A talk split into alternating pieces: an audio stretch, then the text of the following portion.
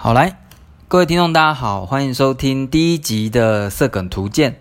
那呃，这个是我要开始做的一个新的节目，一个 podcast。那呃，为什么要做这个？然后它到底要干嘛？是会是这一集的重点，因为毕竟第一集嘛。那先聊一聊这个名字，它叫做色梗图鉴。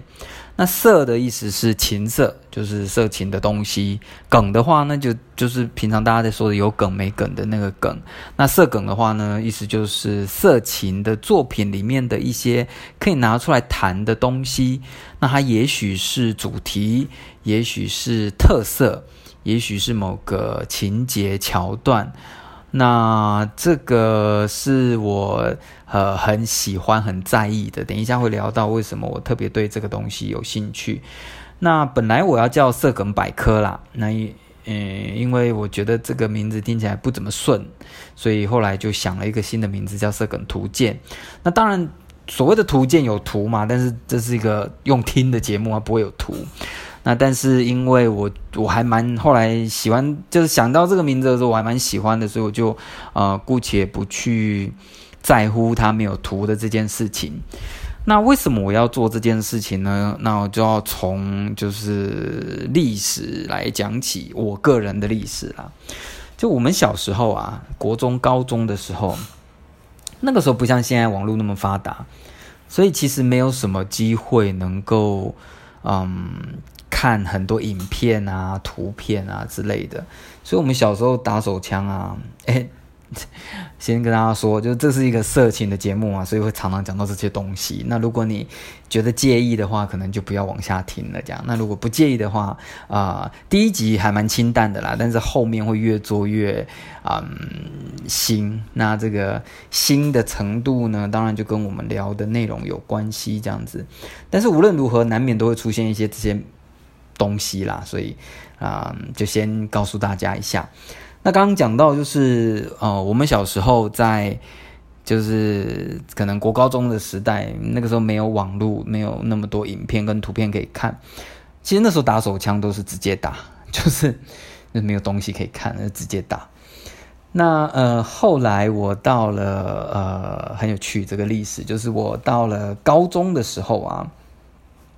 那个时候我我我我我念师大附中嘛，但是我家在淡水啊，那个时候还没有捷运。我高一高二的时候还没有捷运，我高三才有捷运。那高一高二的时候，哎，其实我到高三有捷运，我也是习惯了，因为我坐公车一就是已经两年了，我都是坐嗯公车从淡水到车站台北车站，然后再从台北车站转去师大附中。那回程的时候当然当然就刚好相反。那有一次，我发现，在台北车站，它有一排电脑。那那个时候，其实我家里有电脑，就我从国中时代家里就有电脑，但是没有网络。所以，呃，那个是我第一次，就是可以用网络。那在那个就在那个台北车站有一个长长的走廊，然后他就摆了一排的电脑。我我已经不记得他们要推广什么东西，反正就是给大家用这样子。那那时候，身为一个高中生，在那边最想要用网络得到的东西，当然就是色情的东西。那但是你可以想象嘛，就是在公开场合，你不太可能真的，呃，就是在那边大胆的搜索啊什么之类的。那个时候我已经忘记有一个入口网站的名字啦，但是就是，呃，那个网站可以，呃，就是类似像后来的雅虎啊、奇摩啊这种入口网站，它有一个目录。那从目录里面你去，它已经已经编进来的网站，你就可以去看，这样还有一些分类。那但是其实不太容易透过这些分类找到色情的东西，但是就要想办法。那同时也在那边，我第一次接触了 BBS。那嗯，虽然不好找，还是找到了一些色情的东西可以看。那是我最最最开始。那后来上大学之后，当然这件事情就变得容易很多，因为有宿舍的宿网网络可以用。然后最最关键的时刻，其实是我去当兵。嗯，我去当兵的时候啊，因为就因为我我就很爱打手枪，就是我不知道为什么，我就非常热衷这件事情。然后呃，因为小时候其实国中的时候，还有高中的前，应该高中前两年吧，其实不不不是很需要靠什么东西打手枪，反正就是就直接打了。然后后来发现，哎，我可以看什么东西打手枪。然后后来到了大学，比较容易接触这些东西，所以我就有习惯开始要变成是看着东西打这样。那那个时候我就呃，在新训阶段其实也没什么办法啦，这样，所以呃我。是一直到了，嗯，我下部队，就是我新训结束，然后我在政战学校受的训也结束，然后我就下到部队去了。我去啊澎湖海军基地，然后在那边，因为我是军官，呃，那个叫什么义义愿义务役的预官。那其实军官有军官宿舍嘛，所以其实不会像阿兵哥一样还要小心翼翼，怕人家检查。但是我我我有点忘记为什么在其实我还蛮自由的情况下，我没有带其他东西，我没有带图片啊，我没有带什么，我我带进去看就是用来打手枪的东西是小说，而且不是那种一本一本的书，是我让它印在 A4 的纸上的故事，这样网络上找到的色情故事。我不太记得为什么我要这样做，但总之我就是这样做了。最后，他对我的人生有蛮大的影响的啦。就是说我从一个就是小时候不需要，我猜很多人都讲了，就是小时候不需要什么东西就直接打了，到呃，也不是说依赖，而是说因为发现这个东西有一个呃促进情绪的作用，所以又很喜欢看着某些东西打的那个中间有一个很重要的时期，就是我在当兵的时候，我是看。色情故事，所以故事情节这种东西对我来说就变得很重要。所以一直到今天，我即使是看，嗯，比方说影片，我也不太喜欢那种就是没什么固定的，也没有不是应该说没什么具体的情节，然后人物也没有什么具体的设定，然后它就是。就是做爱给你看这样子，我不太喜欢看这种，我喜欢它有一些特色在的，就算不是特殊的剧情，我也希望他的人是有特色的。那比方说他是啊啊、特别壮，然后配上一个很瘦的人，那所以就算他没有剧情，我也会觉得这个搭配有一种。有种梗在里面，因为这个这个以后也会谈到啦，就是这个身材的对比这样。那也也也也是这样，所以我就很很很在乎梗这个东西，甚至我也会在就是嗯自己在发泄欲望的同时，我也在脑子里面好像慢慢的收集了一些所谓的梗。那做这个节目的目的就是。把我收集到的这些梗啊，跟大家分享。那嗯，我记得我那个刚刚提到我在当兵的时候带进去的故事，其中一篇最常看的叫做“出勇打退伍”。出勇就是很出勇的那个粗勇，那其实就是主角的名字。打退伍的意思就是他们啊、他出勇要退伍了嘛，然后要退伍前，那个他的同僚们啊就。就是要整他，嗯，给他抓起来，然后打手枪啊，然后就是做爱啊之类的东西，这样。那那那个，这我不知道为什么对这一篇非常非常有感觉，这样。那后来后来，当然就是又又更进步了，就到现在，我们有非常非常多的网站可以看。那嗯，有一个网站应该蛮多人会用的，叫做 Porn Porn Porn Hub。是不是这样念？Pornhub 就是色情片的 hub 这样子。那在里面呢，嗯，我可以说一说我我看到的一个有趣的事情，就它有一个页面是，就是演员的页面，porn star 的一个页面这样。那这些 porn star 它怎么样摆呢？它当然有不同的列表，但它其中一个是排行榜，就是最受欢迎的演员的排行榜这样子。那我第一次看到这个榜单的时候，其实还蛮讶异的，说，哎，其实它并不是全部都是那种很主流的形象，哎，它有一些演员，你如果单单看，你没有看影片，你只看他，你可能会觉得，哎呦，这种这个这个这个样子不太像是会排行这么前面的啊。但他其实有，他可能有某些特色这样子，甚至嗯，有某一些特色是他不见得是代表很主流的审美观的。那我觉得这很有趣，这也是让我发现哦，不只是说有故事、有情节、有环境的背景设定而已哦，连人都会有一个很明显的特色。那我现在。先分享两个好了，两个我看到的，呃，不一定是在我刚刚讲到的这个网站看到了，就是在在这么多地方我看到的两个演员让我印象很深，而他们印象很深的原因是因为他们有一个特色。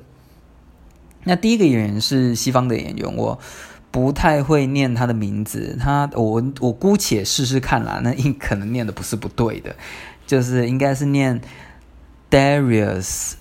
Ferdinand，Ferdinand 是不是？我不知道。Darius，总之呢，这个 Darius 呢，就是呃一个一个拍 gay 片的演员嘛。那他有个特色，就是早泄。可是其实早泄并不是只有他啦，就是说其实也有其他的演员有这样的特色，就早泄。我至少。至少包括他，我就知道三个是还蛮算是有一点出名，就是因为早泄这种事情。那其中一个还，甚至我看过他的片商啊，帮他拍了一个，也不是拍了，应该说剪辑了一个特辑，就是把他在很多不同的片子里面找泄，然后把它剪起来，然后加上一些很好笑的，也不是很好笑啦，就是说很有趣的那个字打打字上去，就是说，哎，他怎么样怎么样。印象很深，但我今天讲的这个 Darius 不太一样的地方在于，他是零号，呵呵，他是一个早泄的零号，然后呢，他很敏感嘛，他被干一干他就射了这样。那我印象很深有两个片子，一个片子是应该是非常非常早期，因为看得出来他还很嫩，那他的身材也没有像后面后来他后来很壮很壮，但是他比较早期就是比较像。就是没有那么，就是一个小鲜肉这样子，然后身材线条也没有这样有棱有角的。然后那张那那那个那个那个影片很有趣，就是他他他是零号嘛，然后他坐在一号上面，他是上面，然后一号在下面，然后他就等于是就是这样骑着一号这样，然后骑着骑着他就露出尴尬的表情，因为他就射了这样，然后那一号就露出惊讶的表情，就是我我我这样的那。嗯、呃，那个是，就是你会觉得，哎，他刚开始做这一行嘛，有出了意外，结果并不是哦，后来也有哦，他有一个比较晚期、比较新的片子，哦，那时候他已经变成一个，就是还蛮出名的演员，然后身材练得非常的、非常的有棱有角，就那肌肉线条啊，然后呃，整个脸也变得更成熟。那在那个片子里，他跟一号啊、他应该说他跟他的对手戏的这个男星呢是互为一零，就是一下子他是一号，然后一下子对方是一号。那在片子最后他是零号，然后他就是被干到已经有点爽过头了，快受不了了，他就把那个一号试图推开，但来不及，虽然他。推已经把那个一号的阴茎推离开他的身体了，他还是没有忍住，所以他就射精了。这样，然后那个一号一看到他射精，就急着赶快想要再插回来。这样，那呃，这这这很有趣。那另外一个我印象也还蛮深的演员，他是一个日本的演员，他叫做冲修斗，应该蛮多人也蛮喜欢他的。那。他有趣的地方在于啊，他并不是，嗯，就是说他他他他有一个很明显的特色，就是他他当然他刚开始拍的时候没有啦，就是可能那时候片商也没注意到，但后来他拍的时候都会很强调他的某个样貌。那什么样貌呢？比方他可能演教教练，或者是演老师，就是演演一个有有有有权力的人这样子。然后呢，他。就是演出一个，就是利用他的权势要来占年轻的男生的便宜，然后，嗯，因为他要去显示他那个权权势嘛，再加上他也是真的穿衣服很好看，所以他后来很多骗子他都不不脱光光，他可能就穿他西装啊之类的，然后就就就上了这样子。那他早期我也看过他那种比较是被动的的的样子，不过他可能后来这个形象就变得很鲜明吧，他就是一个比较比较就是强势的样子，那这也是他有很性感的样子，所以他后来拍的片子大概都是这样。那我我觉得这两个演员都是有梗的演员，那所以可以看到就是说，嗯，故事可以有梗，然后剧情设定当然可以有梗。那甚至连演员都可以有梗这样子，那当然更不用说有一些梗是搭配的，比方说一个特别怎么样的演员配上一个特别怎么样的演员，那他会就会成为一个呃有梗的组合。那这个就是大概我想要在节目里头做的。那为什么要这样做呢？就是因为我刚刚提到嘛，因为我自己的就是这个成长过程中很喜欢这种有梗的东西。那另外一点也是因为啊，我发现，当我们能够给更多这种有梗的作品被欣赏的时候，很多多元的样貌就会出来，就是不是那种，嗯，就是反正就是男生就是练到胸部很大，然后六块肌，然后我不会讲到女生的事情啊，就顺，就嘴巴很顺，差点就要讲女生如何的，但是就是呃，不管怎么样，就是就是。呃，大家有一个非常主流的对男生的那个好看、性感的想象，然后呢，就是一个呃两个这样的男生做爱这样子。可是当我们发现其实有很多的梗啊，会触发我们的欲望的时候，那个多元的样貌，并不是因为说啊，因为我们尊重多元，或者是我们很政治正确，不是诶，而是你发现那个多元样貌还真的会勾起你的欲望。那所以这也是我为什么想要聊这个的原因啦，就是也许你以前没想过，但是你可以试试看，啊、并不是只有那个样子才叫做性感。那甚至我讲一个非常极端的例子好了啦，前一阵子我看到一个一个骗子，他是就是其中呃两个男生，其中一个是侏儒，就是个子很小这样，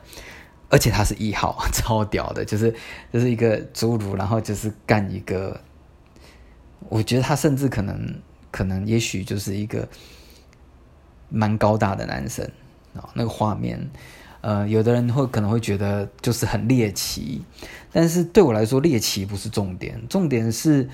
你真的会被他勾。如果你真的被他勾起欲望的话，你就会发现啊，原来这样可以。那我觉得啦，就是在这个呈现多元的这件事情上啊，这是一个很有趣的切入点。就是我并不是因为多元是正确的、是好的、是友善的，所以来推广多元，而是我告诉你，多元真的很屌，因为你不知道你会被什么东西 turn on。那如果你找到一个东西，我觉得那是很开心的事情，是不是说大家追求的东西一样？那，嗯，如果能够真的在过程中，嗯，让大家有感觉的话，我会非常非常开心。但但是，当是我我我当然很清楚啦，就是说我并不准备。嗯，并不准备像像古阿莫有没有？他讲电影就是把电影从头讲到尾，然后你没有看电影就等于看过一遍这样。我并不准备这样做啦，我并不会说是把一个色情故事从头到尾讲给你听这样。那一方面是呃，我我觉得那样好像就失去我介绍的意义，因为其实你真的还是得去找他来看会比较好。二方面是我也不太不太认为，就是我这样讲那个故事就能够。让你有反应。那如果说我讲一个色情故事，又从头到尾讲了一遍，结果你还没反应的话，我就不相信你听得下去，对不对？反而聊天有趣一点，你才才听得下去。那当然不过啦，也许真的有人。我没有从头到尾讲，那光是这样的片段就让你有反应了，请务必告诉我，我觉得这会是对我非常大的鼓励。但是这不是我觉得最主要、最直接的目的啦。我主要直接的目的还是让大家发现说，哦，原来这样可以哦，那我找来看看。那也许在那个过程中，你真的得到乐趣了，真的爽到了，然后我们就可以期待，嗯，这个市场能够再进一步的更被打开。因为我真的很希望。有更多奇奇怪怪的东西，然后我试图在，当然我不会对所有奇怪的东西都都被吸引啦，就有些东西我觉得哦好特别哦，但是我我没有反应这样。那有些东西是哦，我就好好 好酷哦，我好喜欢看哦，我好有感觉哦。但是因为可能就喜欢的人不多吧，所以也没有那么多创作者就真的这样做这样。那嗯，甚至也许有一些梗啊，已经开始有一些厂商或者是一些创创作者在尝试，但是呃，好像他还没有做得很用力这样子。那比方说我，我应该很快的会在前几集就会介绍到了有一个有一个子品牌，就是呃色情片商的子品牌，因为最近越来越多这种子品牌，而且都很有特色。有一个子品牌，它的特色。一刚出来的时候，让我眼睛一亮。它就是要那种年轻的小鲜肉当一号，然后比较熟男当零号这样。哇，我觉得好好好吸引我。但是后来发现他并没有把这条路走得很彻底，因为他千篇一律都是什么？都是就是这个小鲜肉是太嫩了，然后他要学着怎么当一号，然后他于是他就。就是那个等于那个年纪比较大的，就好像引导他这样子，千篇一律都是这样，好奇怪哦。那那那跟我的期待不太一样啦，因为我其实还是很期待看到一些，诶，为什么他变成那个呃一号，然后或者是说他是不是支配的一方？那他如何支配，或者如何展现出强势之类的啦？不一定啦。但是总之呢，就是当然也不一定一号才能强势啊，对不对？我也看过零号强势，然后是一个支配者的。的角色，但是重点是说，我觉得他还拍把这个东西拓得不够宽，我觉得很可惜。但是，呃，无论如何有这样的尝试，我很开心。然后我也希望说，透过我们更多人的喜欢，然后让片商啊，让创作者知道说，诶，其实你做一些奇怪的内容，真的有人看，那就做更多。那说难听一点，我就很自私，我就可以看到更多让我爽的作品，这样就很开心。那所以大概以后就会做这个东西。那当然，嗯、要先提醒大家，就是今天的节目是简介，所以没有什么很过分的内容。后面的节目可能就会啊、比较过分一点了。所以如果你不想听太色情的东西啊、就不要往下听。那但是如果你觉得这有趣的话，那就可以订阅，然后后续我们第二集、第三集出来的时候。就可以看看你是不是能够从中得到乐趣。那今天的节目就到这里，那很希望大家能够呃继续回来收听我们的色梗图鉴。那也希望我自己能够把它做下去了。所以啊，这这最后讲一件事情啦，我今天录这个节目是直接用 iPhone，然后用那个语音的记录。那个叫什么语音的备忘录就在做了，所以那个品质也很差，我猜大家一一听就出来。那我为什么要这样做呢？一方面是，其实我做这个节目主要是要测试我那个上传啊，或者是呃张贴有没有有没有 OK 这样子。那二方面也是，其实这个回溯到很多很多年前，大概我不确定呢，一二年吧，是不是？哎，不是哦，一零年。好像一零年哦，一零年的时候我，呃在著名美术馆上班，然后我在著名美术馆上班要等接驳车上山，这样，因为著名美美术馆在金山的半山腰这样，然后我在等接驳车的时候，我那时候做了好几集，叫做等接驳车的播客，就做 podcast。可是那时候没有做得很长啦，就是做一下下而已。那个时候就是用当时的 iPhone，就不当然跟现在的 iPhone 比起来不太一样。但是当时的 iPhone 就有这种语音做做你的随身备忘的功能，我就是用那个功功能录的。就是今天我录第一集就是这样录，那所以作为一个纪念这样子。OK，那今天的节目就差不多到这里。那希望大家能够啊、觉得还有兴趣。那也一起来期待我们接下来还有哪些色梗。OK，拜拜。